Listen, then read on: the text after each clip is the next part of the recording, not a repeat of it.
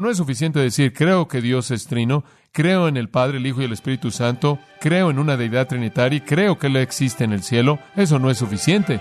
Usted necesita entender que Él existe en usted si usted es un creyente.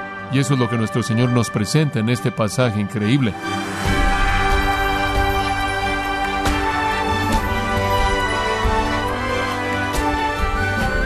Está usted escuchando su programa Gracia a vosotros con el pastor John MacArthur. En el Evangelio de Juan capítulo 14, Jesús le pide al Padre por algo en particular y da promesas. Pero ¿acaso esas promesas solo fueron para sus discípulos? ¿Quiénes son los que reciben las promesas? ¿Y cuál es el consuelo que Dios ofrece? Tres preguntas importantes, ¿no es cierto? Por ello le invito a que nos acompañe para recibir las respuestas cuando el pastor John MacArthur nos ayuda a contestarlas en la serie El Consolador está por venir, en gracia a vosotros. Estamos en el discurso del aposento alto. En primer lugar, la ocasión es el jueves por la noche, cuando esta enseñanza es dada por nuestro Señor, esta revelación que Juan registró. En el versículo 16 del capítulo 16, de nuevo él dice, un poco de tiempo y no me veréis más, un poco de tiempo y me veréis. Y algunos de sus discípulos se dijeron uno al otro, ¿qué es esto que nos está diciendo? Un poco de tiempo y no me veréis, un poco de tiempo más y me veréis. Y porque yo voy al Padre, ¿de qué está hablando? ¿Qué está pasando? Este es el colapso literal de toda la expectativa mesiánica. Él se va, Él se va sin que el reino sea establecido, Él nos está dejando y sabemos cómo el mundo se siente acerca de Él y se van a sentir igual acerca de nosotros. Ahora estamos aquí sin nada, por así decirlo. Este es un tiempo serio en sus vidas cuando todos sus sueños literalmente se han desmoronado frente a ellos. Y entonces nuestro Señor los consuela con las promesas que están en esta sección entera. Pero la promesa primordial viene aquí frente a nosotros y después es explicada aún más conforme entramos a los capítulos 15 y 16. Pero la promesa primordial es esta. Les estoy garantizando que van a tener la presencia completa del Dios Trino en todo momento de todo día para siempre. Esa es la garantía. Esta es una promesa que se estira más allá de ellos y vemos eso en la oración en Juan 17. Después de que Él ha dado todas las promesas en el 13 al 16, Él hace esta oración y Él dice, Padre, cumple todas estas promesas, pero no solo para estos hombres. Ahí en el versículo 20, no pido solo por esto, sino también por aquellos que creerán en mí mediante la palabra de ellos. Van a escribir las escrituras y para toda persona que jamás lee y cree las escrituras estoy orando porque lo mismo se ha cumplido. Esta es una promesa que se extiende a nosotros. Y entonces, a todo creyente se le da la promesa del Dios trino estando presente siempre. Si usted posee vida eterna, esa vida eterna es Dios. Dios en su plenitud, Padre, Hijo y Espíritu Santo. El mundo realmente no nos ve por quien somos en realidad. ¿Piensan que simplemente somos gente como el resto de la gente? No lo somos. Somos seres de otro mundo en un sentido muy real, pero debido a que esa naturaleza es espiritual y no física, es invisible para ellos. Pero lo entendemos. ¿Recuerda usted lo que el apóstol Pablo dijo? Gran afirmación, 2 Corintios 5. Él dijo esto, no conocemos a ningún hombre según la carne. No conocemos a ningún hombre según la carne. ¿Qué significa eso? Significa que no evaluamos a la gente a nivel físico. Cuando yo conozco a una persona que no es creyente, lo que me preocupa acerca de ese incrédulo no es nada físico. Lo que me preocupa acerca de ese incrédulo es que ese incrédulo es un hijo de Satanás, un hijo del diablo. Su padre es el diablo. Él es parte del reino de las tinieblas. Necesita desesperadamente el perdón y la liberación, ¿verdad? No vemos a la gente simplemente a nivel humano. No vemos a la gente en base a su estatus social, no vemos a la gente en base a su educación, no vemos a la gente en base a su guardarropa o a su sentido de moda, no vemos a la gente en base a sus relaciones familiares, en base a su historia. Realmente no vemos a la gente simplemente por la profesión que tienen en la vida. Vemos más allá de eso. Vemos a los santos de la misma manera. No nos vemos unos a otros simplemente físicamente. No nos vemos unos a otros de esa manera. No conocemos a ningún hombre según la carne. Eso es lo que él quiere decir. Vemos espiritualmente con ojos espirituales, porque entendemos la condición verdadera de aquellos que pertenecen a Cristo y aquellos que pertenecen a Satanás. El mundo no conoce eso y aún no hemos sido manifestados. Habrá un día cuando la gloria plena será revelada. Romanos 8, Pablo dice, es la manifestación gloriosa de los hijos de Dios. Primera de Juan, amados, ahora son los hijos de Dios, pero todavía no se ha manifestado lo que serán, y no aparecerá hasta que vean a Cristo y sean como Él. Entonces estamos velados de una manera como Cristo estuvo velado. En su encarnación su gloria estuvo velada.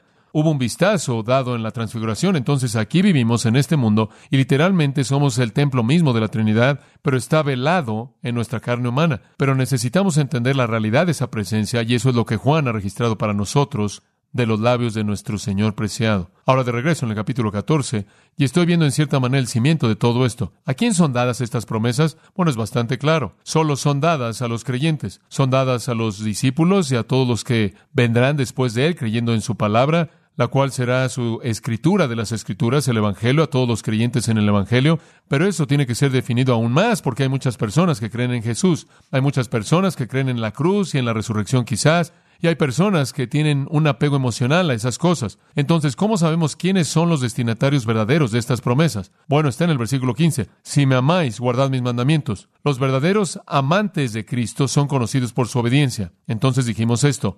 ¿Qué es un verdadero creyente? No alguien que cree los hechos del Evangelio, no alguien que cree los hechos de Jesús, sino alguien que ama al Señor y cuya vida se manifiesta en una vida de obediencia. Amor y obediencia, amor y obediencia, amor por el Señor, obediencia al Señor. Y simplemente para que no nos confundamos en esto, ahí en el versículo 21 él lo vuelve a decir, el que tiene mis mandamientos y los obedece es el que me ama. Y después en el versículo 23 lo vuelve a decir, si alguien me ama, él guardará mi palabra. Así es como usted distingue un cristiano verdadero. Y tenemos un ejemplo de ese tipo de amor y obediencia en el capítulo 15, versículo 10. Y no es ningún otro que Cristo. Yo, dice él, he guardado los mandamientos de mi Padre y permanezco en su amor. Yo amo al Padre y es manifiesto en mi obediencia al Padre. Ese es el modelo de lo que un cristiano es, alguien que ama a Dios y obedece su palabra. A todos aquellos que aman al Señor y obedecen, las promesas son hechas. No es suficiente conocer los hechos, inclusive creer los hechos. Si alguno no ama al Señor Jesucristo, 1 Corintios 16, 22, sea anatema. Y el punto es la obediencia. El que oye mi palabra y la hace es mi discípulo verdadero. Juan 8, 31 y 32. A los cristianos verdaderos se les dan estas promesas inmensas y en el corazón de estas promesas la Trinidad es prometida a todo creyente. Ahora permítame ver esto de otro ángulo. ¿Qué estamos esperando en el cielo? Y le dije esto, pero quiero expanderlo un poco. Cuando vayamos al cielo, ¿qué es lo que recibimos? ¿Qué es lo que recibimos? Pase Apocalipsis 2 y 3. Le dije la semana pasada que todo tiene que ver con Dios. Todo está centrado en Dios. Tiene que ver con reunirse con Dios, tener comunión con Dios, conocer a Dios, amar a Dios perfectamente, obedecer a Dios perfectamente. Ningún pecado interrumpirá esa obediencia. Ningún pecado interrumpirá ese amor o lo disminuirá. Pero el cielo es Dios, es Dios, es Dios, el Dios trino. En el libro de Apocalipsis, usted tiene siete cartas a iglesias en los capítulos 2 y 3. Estas son escritas por el Señor mismo. Él es el autor de estas, el Señor Jesucristo, y Él promete el cielo. En el capítulo 2, versículo 7, el cielo es llamado el paraíso de Dios, el paraíso de Dios, el paraíso de Dios, el lugar donde Dios mora. Ahora, como creyentes, nos dirigimos al paraíso de Dios, nos dirigimos al cielo. A lo largo de estas cartas, los creyentes son identificados por una frase, el que venciere, el que venciere. Y Juan en sus epístolas habla de la realidad vencedora de la fe, fe en el Señor Jesucristo, por fe vencemos. El vencedor es el que ha confiado en Cristo. Entonces, somos los vencedores. ¿Qué recibimos cuando llegamos al cielo? ¿Qué hay ahí para nosotros? Observe el capítulo 2, versículo 17. El que tiene oído oiga lo que el Espíritu dice a las iglesias. Al que venciere, esto es, a un creyente, a él le daré el maná escondido. ¿Qué es el maná escondido? Ese es Cristo mismo. Él es el pan verdadero. Él inclusive dijo eso en Juan 6, ¿no es cierto? Había maná y el pueblo de Israel fue alimentado en el desierto, pero yo soy el pan verdadero. El que come de este pan nunca tendrá hambre. Juan capítulo 6. Entonces, ¿qué es lo que recibe cuando usted llega al cielo? Te daré a Cristo. Te daré a Cristo. Eso es el cielo. Te daré a Cristo. Y también daré con Cristo al creyente una piedrecilla blanca, alguna indicación de identidad y recompensa. Y en esa piedrecilla blanca está un nuevo nombre que nadie conoce sino el que lo recibe. En otras palabras, piensa en el cielo de esta manera, y quizás esta es una nueva manera de pensar en él. No vamos a estar todos volando en el cielo, aterrizando en el cielo, y vamos a ser un coro enorme de gente que no tiene identificación, de gente que no se distingue entre sí. Vamos a tener comunión individual con la Trinidad, a tal grado que las promesas te daré a Cristo y Él te dará un nombre que nadie más tiene, un nombre que nadie más tiene, para identificarte personalmente en una comunión y relación con Él. El cielo no es una experiencia de grupo, es una comunión personal con el Cristo perfecto, en amor perfecto, obediencia perfecta y adoración perfecta. Y nadie tendrá el nombre que usted tenga en su piedrecilla más que usted. Usted recibirá a Cristo en comunión íntima personal. Al final del capítulo 2, versículo 26, él habla de lo que va a pasarle al vencedor. Simplemente pasa al versículo 28 y vamos a comenzar ahí porque se relaciona con el cielo. Al que venciere le daré la estrella de la mañana. Dice, wow, ¿qué quiere decir eso? ¿Recibo mi propia estrella? ¿Puedo ir a sentarme ahí a la orilla de mi propia estrella y tocar mi arpa? ¿Recibo la estrella de la mañana? ¿Qué es eso? Capítulo 22, versículo 16.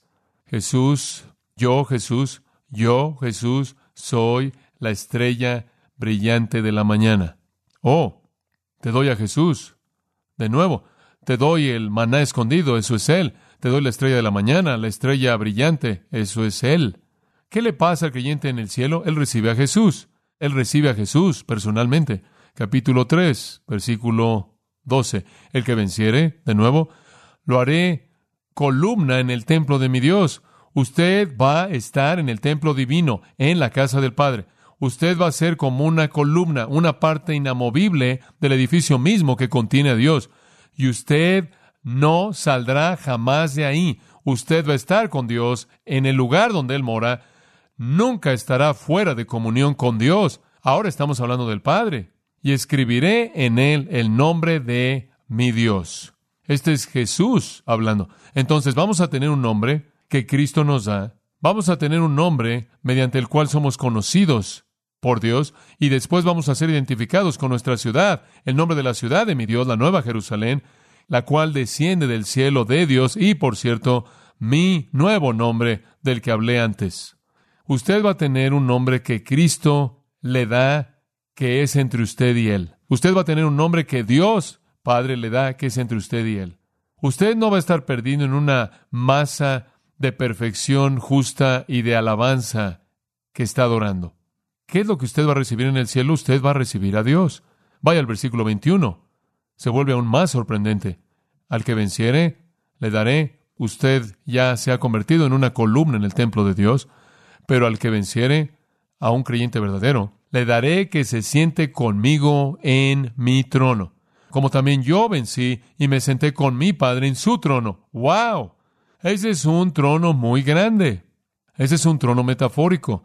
Pero lo que significa es que en donde Dios está, en donde Cristo está, ahí estará usted en comunión constante, íntima, personalizada con el Padre y el Hijo.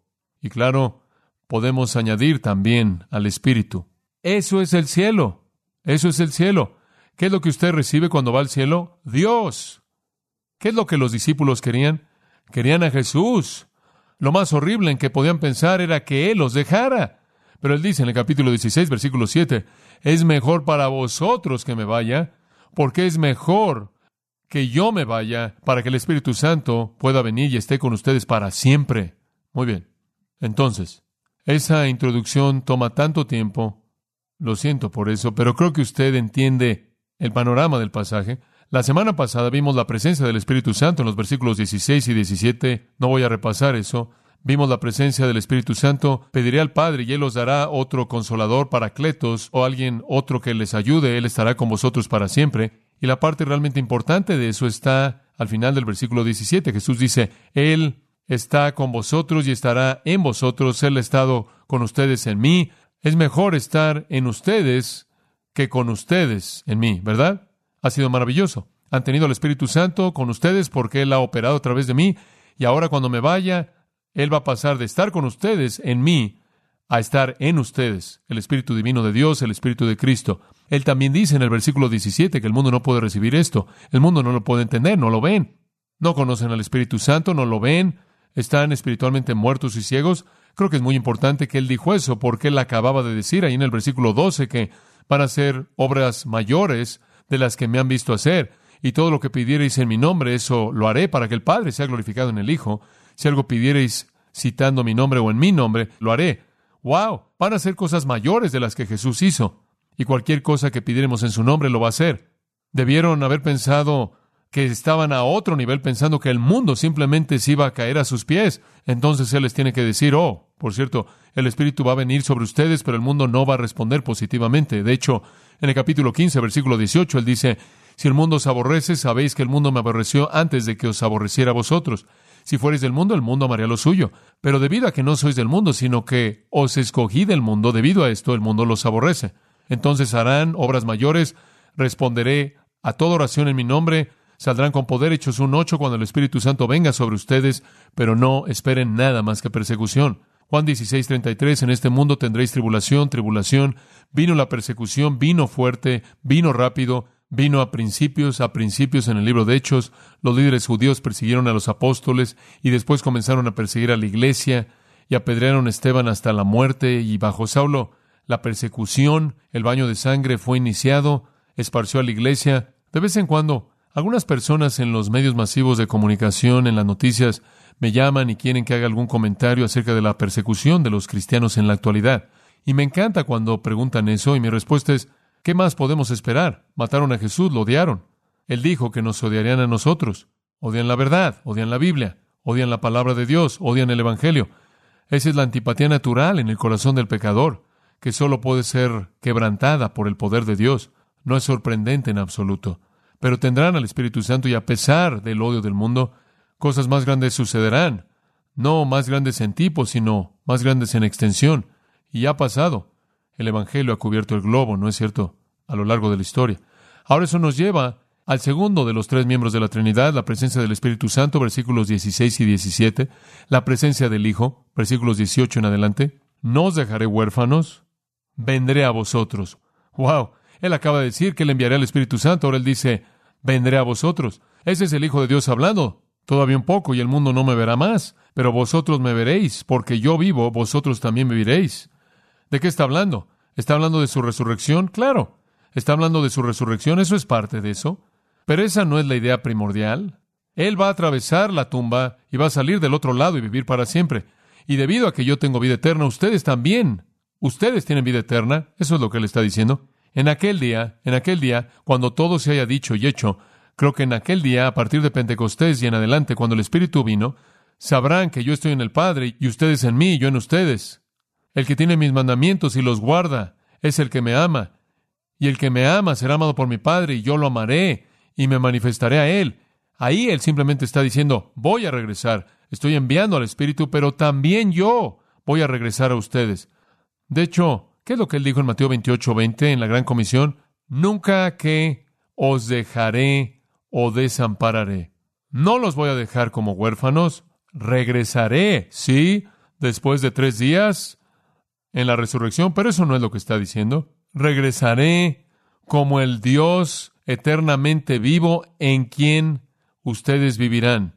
Es como Gálatas 2.20. Gálatas 2.20 no podría decirlo de manera más profunda. ¿Usted se acuerda de estas palabras? Con Cristo estoy juntamente crucificado, mas ya no vivo yo, mas Cristo que vive en mí. De eso está hablando. Estaré de regreso para vivir en ustedes para siempre, para vivir en ustedes para siempre. En aquel día, cuando el Espíritu venga y yo venga, cuando el Espíritu venga y yo venga, ustedes entenderán la verdad y entenderán la Trinidad. Ustedes entenderán que yo estoy en mi Padre, mi Padre está en mí, ustedes están en mí y yo en ustedes una realidad asombrosa. Y les está recordando de nuevo en el versículo 21 que esto es solo para aquellos que aman y obedecen. Para aquellos que aman y obedecen. Son amados por mi Padre y amados por mí. Y yo me manifestaré a esa persona. Realmente, simplemente va más allá de la comprensión. Algunas personas creen que ser un cristiano significa que usted cree en cierto conjunto de hechos o cierta parte de la historia. Algunas personas creen que ser un cristiano significa que usted se ha unido a una asociación, un grupo de personas porque le gusta a usted su posición moral. No. Convertirse en cristiano es estar en unión viviente con el Dios Trino en su esencia. Eso es lo que es. Es vida eterna. ¿Qué significa tener vida eterna? Significa tener la vida eterna en usted. La vida eterna en usted. Y la vida eterna no es ningún otro que Dios mismo, lo cual entonces nos lleva al tercer miembro de la Trinidad. Y vamos a pasar al versículo 24. Jesús dijo, el que me ama, mi palabra guardará. Ahí está de nuevo, de nuevo la aclaración. Esto es únicamente una promesa a aquellos que aman al Señor y lo demuestran por patrones de obediencia. El que me ama, mi palabra guardará, y mi Padre le amará. Y observe esto, y vendremos, esto es mi Padre y yo, vendremos a Él, vendremos, ¿cómo que vendremos? ¿Quiénes?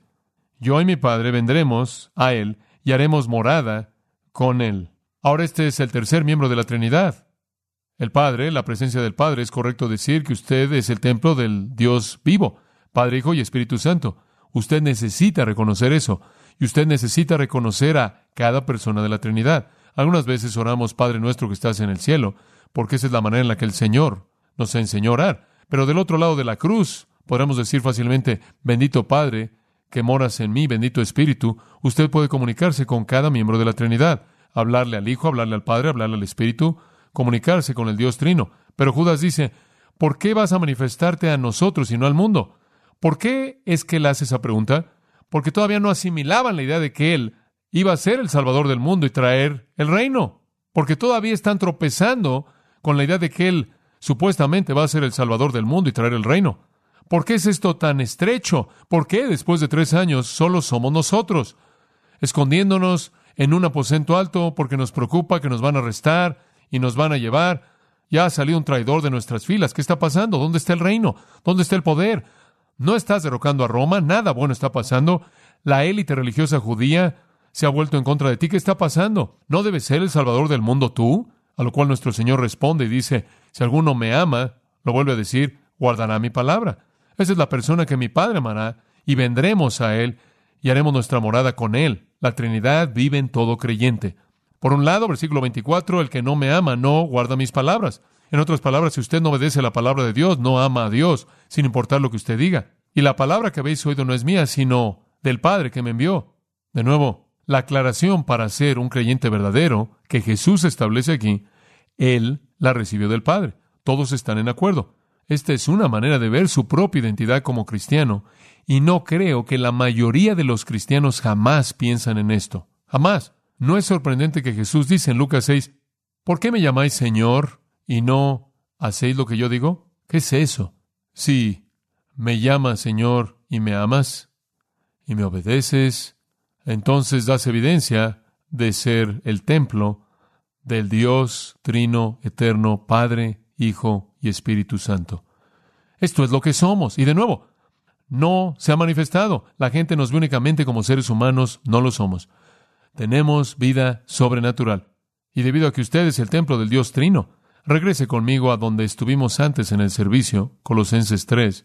Debido a que esto es verdad, y esta es la razón por la que leí esto hace un momento en el servicio, debido a que esto es verdad, debido a que el versículo 3 es verdad, debido a que habéis muerto y su vida antigua está escondida con Cristo en Dios, debido a que Cristo es nuestra vida, debido a que usted literalmente está en unión constante con la eternidad, debido a que el que está unido en el Señor es un espíritu, usted es uno en Cristo, debido a que eso es verdad, versículo 5, ¿acaso no tiene sentido rechazar la inmoralidad, impureza, pasión, deseo malo y la avaricia, que es idolatría? Sí, usted no tiene que ir a algún lugar a adorar a Dios, usted es el templo. ¿Va usted a meter la idolatría a nivel personal? Pablo lo dice en 1 Corintios 6. El que está unido con el Señor, un espíritu es con él. Y después él dice esto. Si se unen a sí mismo a una ramera, han unido a Cristo una prostituta. ¿Usted va a hacer eso? Además, usted no debe ser caracterizado por el enojo, ira, malicia, calumnia, palabras pecaminosas. Usted debe hacer un lado, versículo 9, toda la mentira con todas sus prácticas antiguas, prácticas malignas. Usted debe caracterizarse por la renovación. Usted debe vivir como alguien que, versículo 10, está en la imagen del que lo creó. Usted debe vivir como el que fue recreado por el Creador, escogido por Dios Santo, llamado versículo 12. Usted debe caracterizarse por compasión, amabilidad, humildad, gentileza, paciencia, perdón y claro, el amor, el cual es el vínculo perfecto de unidad. En serio, realmente es quiénes somos lo que determina cómo actuamos, ¿no es cierto? ¿Quién es usted? Usted es el templo del Dios vivo, Padre, Hijo y Espíritu Santo. ¿Adorna usted esa realidad? ¿Usted deja que su luz brille de tal manera delante de los hombres que pueden glorificar a su Padre que está en el cielo? ¿Trae usted honra a Cristo, honra al Espíritu, honra al Padre? La Trinidad está en unión completa, íntima, dándonos vida con todo cristiano verdadero. Esa realidad poderosa debe ser una realidad purificadora.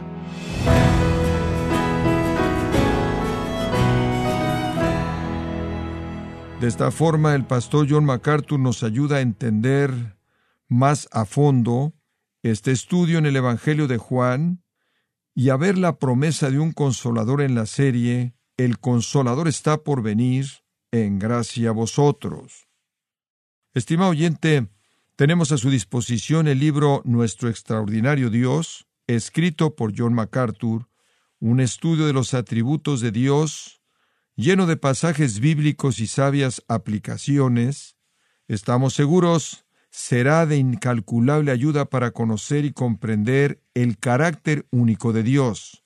Puede obtenerlo en gracia.org o en su librería cristiana más cercana, recordándole que puede descargar en audio transcripción gratuitamente los sermones de esta serie, El Consolador está por venir, así como todos aquellos que he escuchado en días, semanas o meses anteriores en gracia.org. Si tiene alguna pregunta o desea conocer más de nuestro ministerio, como son todos los libros del pastor John MacArthur en español, o los sermones en CD que también usted puede adquirir, escríbanos y por favor mencione la estación de radio por medio de la cual usted nos escucha en gracia a vosotros. Es importante conocer no solo el país y ciudad de donde usted nos escucha, sino también la radio. Para quienes contactan nuestro ministerio por primera vez, pueden solicitar una copia del mensaje de promoción sin costo alguno, un mensaje por oyente únicamente. Si usted vive en los Estados Unidos o Puerto Rico, escríbanos a Gracia Vosotros, P.O. Box 4000, Panorama City, California 91412. O puede escribirnos a través del siguiente correo electrónico radio arroba esto ha sido todo por hoy y queremos agradecerle su sintonía de lunes a viernes en nombre de John MacArthur y del personal de este organismo, invitándole para que nos acompañe en la próxima edición y así juntos continuar desatando la verdad de Dios un versículo a la vez en gracia a vosotros.